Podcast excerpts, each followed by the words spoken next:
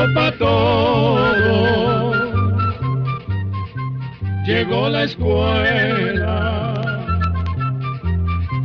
Llegó la escuela. Llegó por radio.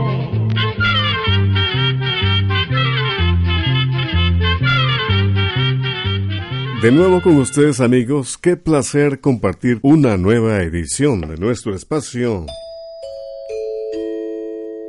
Oigamos la respuesta con nuestro lema. Comprender lo comprensible es un derecho humano. Bienvenidos. en esta nueva edición del programa conozca qué tamaño tienen los pulmones. Además, descubra por qué los loros tienen esa habilidad de imitar sonidos. Y conozca la historia del béisbol. Escuche las respuestas a estas y más preguntas en el programa de hoy. No cambie el dial y más bien súbale el volumen a su radio porque iniciamos Oigamos la Respuesta. Y la primera consulta que nos llega a este espacio es del señor Isaac González Rovira, que nos escucha en San Miguelito, Panamá y nos consulta.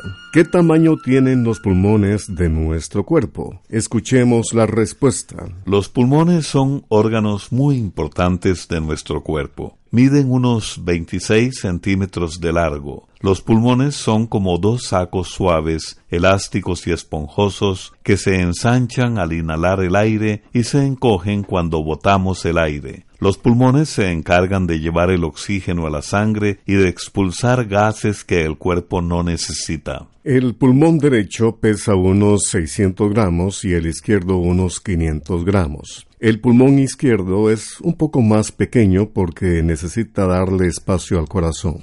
En personas jóvenes los pulmones tienen un color rosado y en adultos son rojizos. Pero la contaminación del aire y el humo del cigarrillo vuelven los pulmones un poco más oscuros. Por otra parte, son muchas las enfermedades que pueden afectar los pulmones, tales como la tuberculosis, la pulmonía, la bronquitis, el asma, el enfisema, entre otras. Algunas de estas enfermedades son provocadas por bacterias y hongos. Otras son el resultado de alergias al polvo, al polen, a químicos o caspa de animales. En otras ocasiones, ciertas enfermedades producen coágulos o masas de sangre seca que pueden llegar a los pulmones y producir una embolia, que es cuando esas masas o coágulos tapan distintas arterias, evitando que la sangre pueda correr con normalidad. Para mantener en buenas condiciones los pulmones se recomienda hacer ejercicio. Cuando se practican actividades como andar en bicicleta, correr o nadar, los pulmones necesitan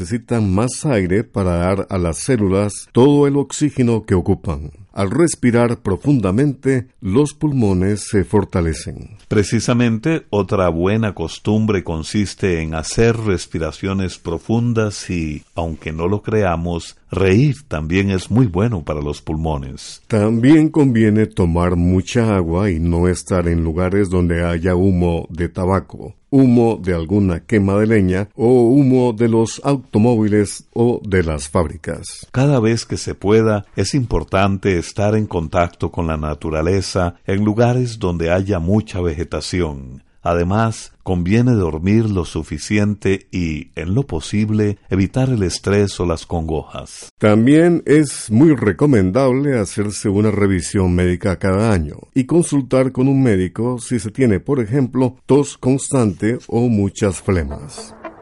Bien, vamos a la música, música centroamericana, esta vez del grupo Bohemia Suburbana de Guatemala, una canción romántica que dice, pasó el tiempo y te perdí, aún recuerdo aquel domingo, tú te fuiste, yo me fui.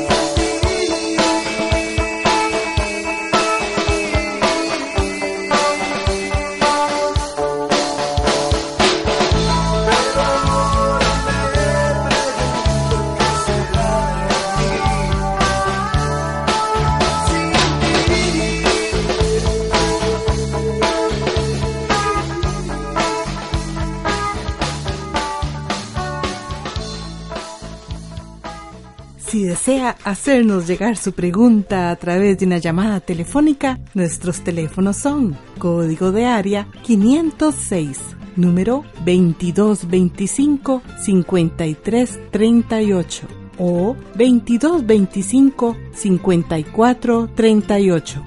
También puede contactarnos a través de un mensaje de WhatsApp al teléfono código de área 506, número 8485-5453. Continuamos en Oigamos la Respuesta. Muchas gracias por la amable atención que nos dispensan y gracias también a esta radioemisora que nos permite comunicarnos con usted. Un estimado oyente nos escribe desde la ciudad de Punta Arenas, en Costa Rica, y en una carta nos pregunta ¿Cuánto mide el mar Mediterráneo? ¿Cómo el cambio climático está amenazando al mar Mediterráneo? Oigamos la respuesta. El cambio climático son cambios que han venido ocurriendo en el clima. Estos cambios son muy marcados y los científicos piensan que se deben, en gran parte, a daños provocados por el ser humano. Esos daños vienen de la contaminación producida por el humo de las fábricas, por los gases que botan los automóviles, los productos en spray o aerosol, por las quemas, por la desaparición de bosques que ayudan a purificar el aire y por muchas cosas más. Esa contaminación ha provocado lo que se conoce como efecto invernadero. Resulta que la Tierra está rodeada de una capa de aire y gases llamada atmósfera. Cuando los rayos del Sol pegan con nuestro planeta, una parte de esos rayos son reflejados de vuelta al espacio, pero otra parte de los rayos son absorbidos por la Tierra y eso la calienta. De lo contrario, nuestro planeta sería un lugar helado. Pues bien, toda la contaminación que se produce en la Tierra lanza una gran cantidad de gases que se quedan encerrados en la atmósfera. Esos gases atrapan más calor provocando un aumento en la temperatura y esto desequilibra el clima de muchas partes del mundo. Ahora bien, el mar Mediterráneo mide aproximadamente dos y medio millones de kilómetros cuadrados. Viene a ser como seis veces Centroamérica. El mar Mediterráneo está entre tres continentes, África, Europa y Asia, y tanto sus aguas como las regiones cercanas se han visto afectadas por el cambio climático. Las altas temperaturas han provocado que la cantidad de sal de este mar aumente. Algunos seres vivos que viven en sus aguas han logrado adaptarse, mientras que otros deben migrar o de lo contrario morirán. Además, la zona del Mediterráneo sufrirá de pocas lluvias, lo que provocará pérdidas en la agricultura y escasez de agua. Según revistas científicas, la temperatura en el Mediterráneo ha aumentado casi un grado y medio, afectando la biodiversidad, es decir, a las especies animales y vegetales de la zona del Mediterráneo.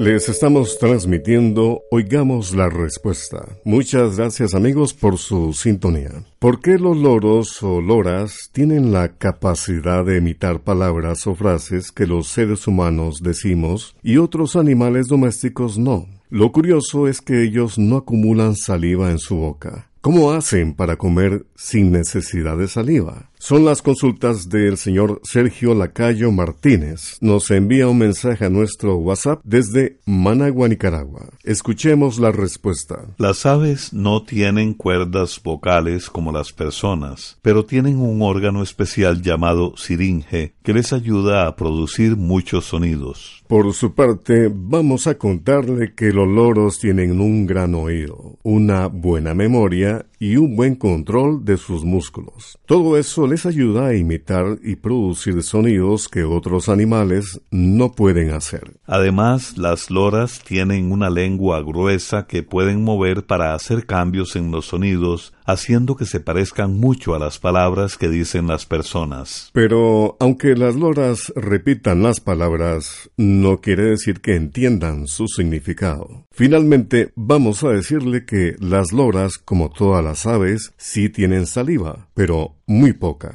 Esa saliva se produce en unas glándulas que tienen en el pico y les ayuda a digerir los alimentos. Y bien amigos, y ahora nuestra ruta musical se origina en Honduras. La agrupación Diablos Negros y la balada romántica El Migrante.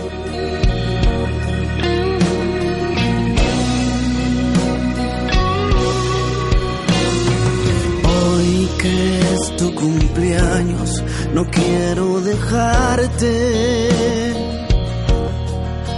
No he dormido y amaneció, ya voy a marcharme.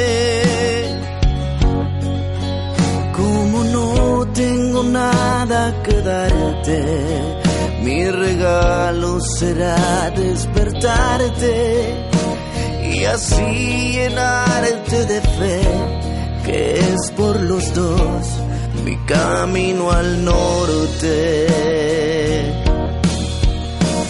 Espero pronto regresar por un beso tuyo. Contra el tiempo voy a luchar, no dejes de amarme. Quiero darte un palacio y un nunca más tu reino abandone. Camino hacia la gran ciudad, extrañando tu amor, extrañándote tú.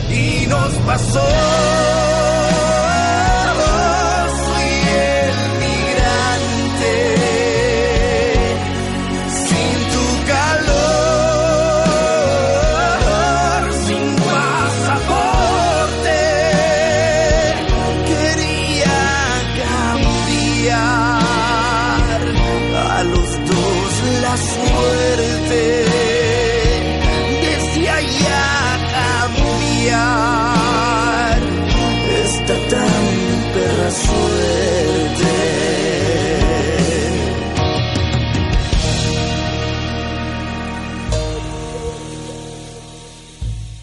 Envíenos sus preguntas al apartado 2948-1000 San José, Costa Rica. También nos puede contactar al correo electrónico isq.org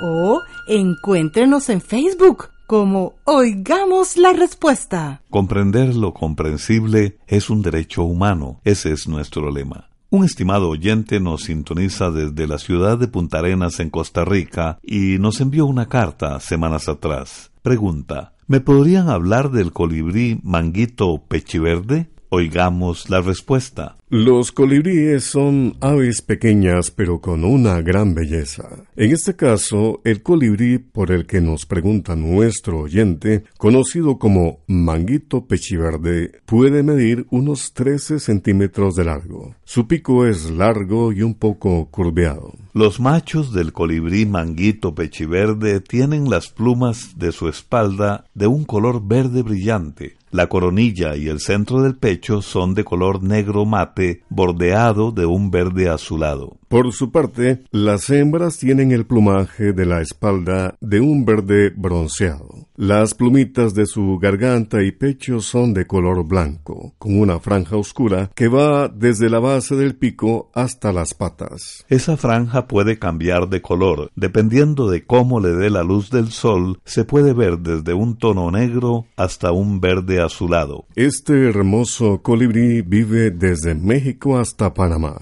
En Costa Rica se le ve mucho en tierras caribeñas, al oeste de las tierras cercanas al río Frío, así como en el Pacífico Norte y en las cuencas de los ríos Tempisque y Bebedero. De igual manera, al manguito pechiverde se le ha visto en los alrededores del Golfo de Nicoya y hacia el sur hasta el río Tárcoles, es poco común verlo en otras partes de Guanacaste y del Valle Central de Costa Rica. A este colibrí le gusta comer insectos que captura en pleno vuelo, pero también saborea el néctar de diferentes flores. Para que usted pueda darse una idea de cómo es este colibrí, el manguito pechiverde, vamos a publicar hoy en nuestro Facebook algunas fotografías de esta ave. Y si alguno de nuestros oyentes quisiera tener una fotografía del manguito pechiverde, nos lo solicita y con mucho gusto se la enviamos.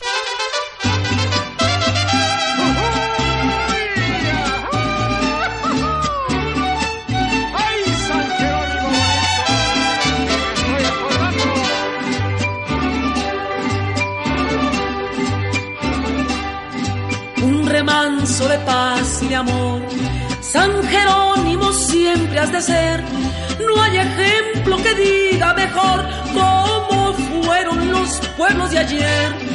Tal parece que el tiempo paró o que nunca pasó por aquí. En tu iglesia no existe reloj,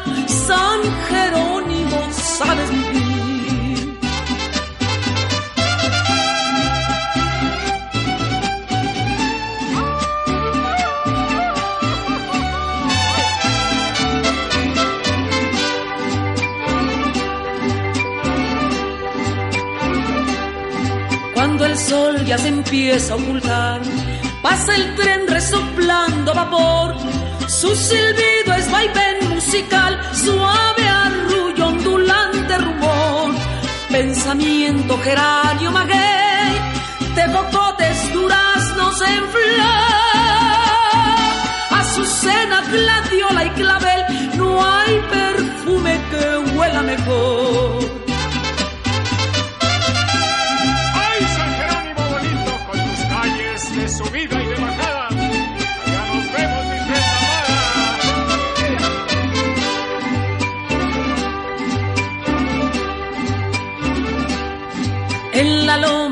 Alrededor.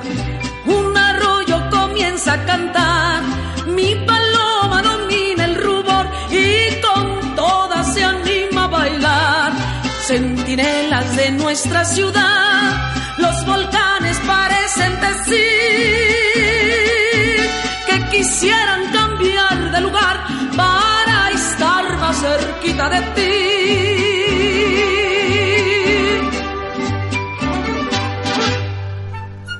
el Instituto Centroamericano de Extensión de la Cultura está presentando Oigamos la Respuesta.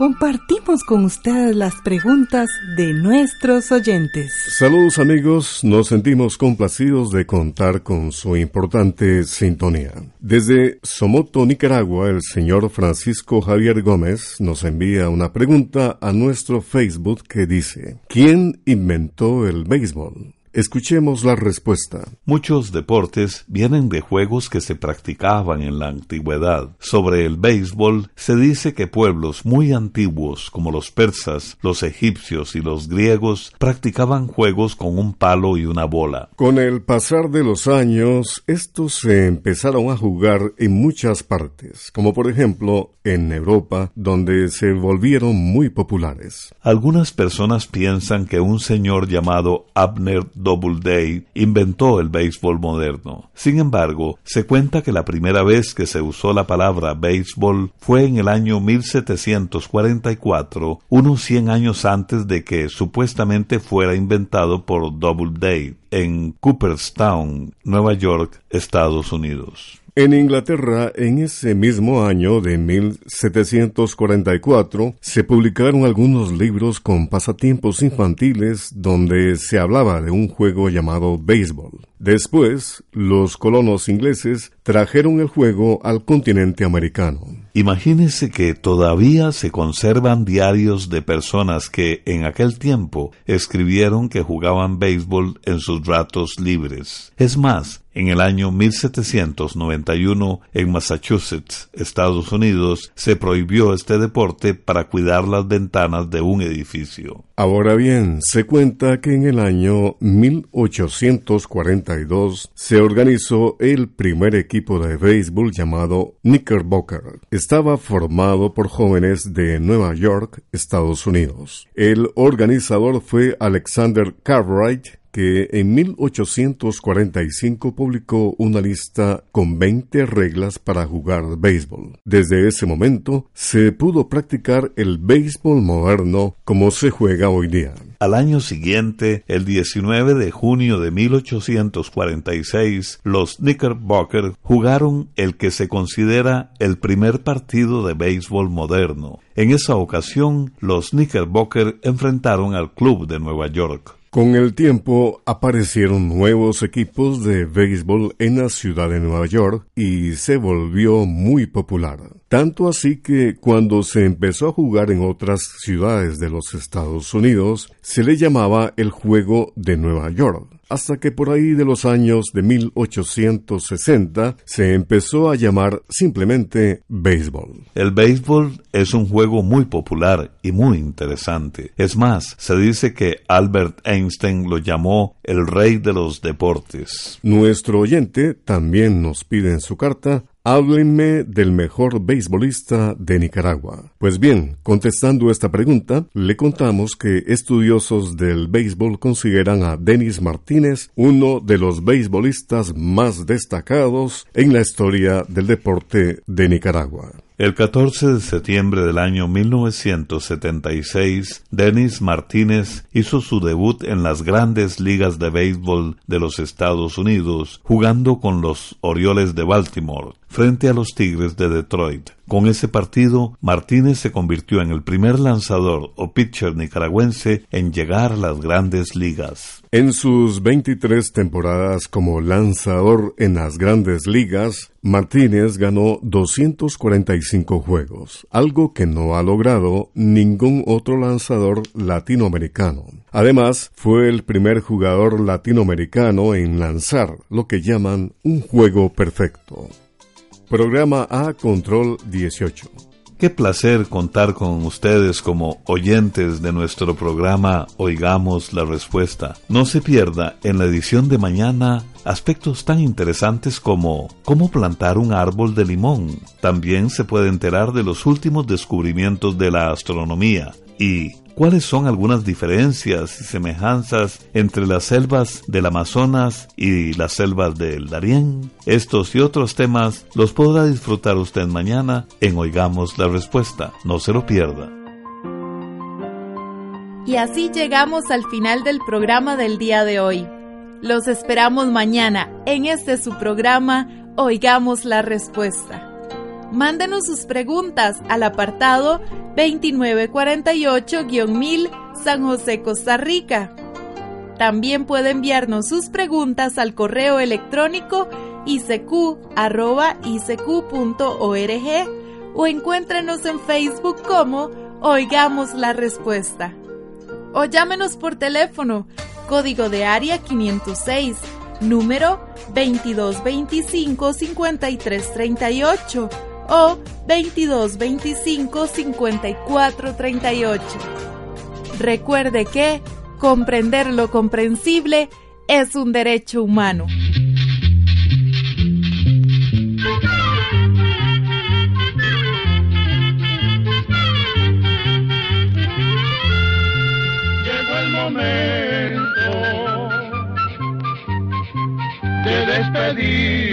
Llegó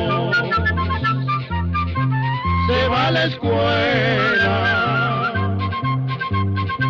se va cantando.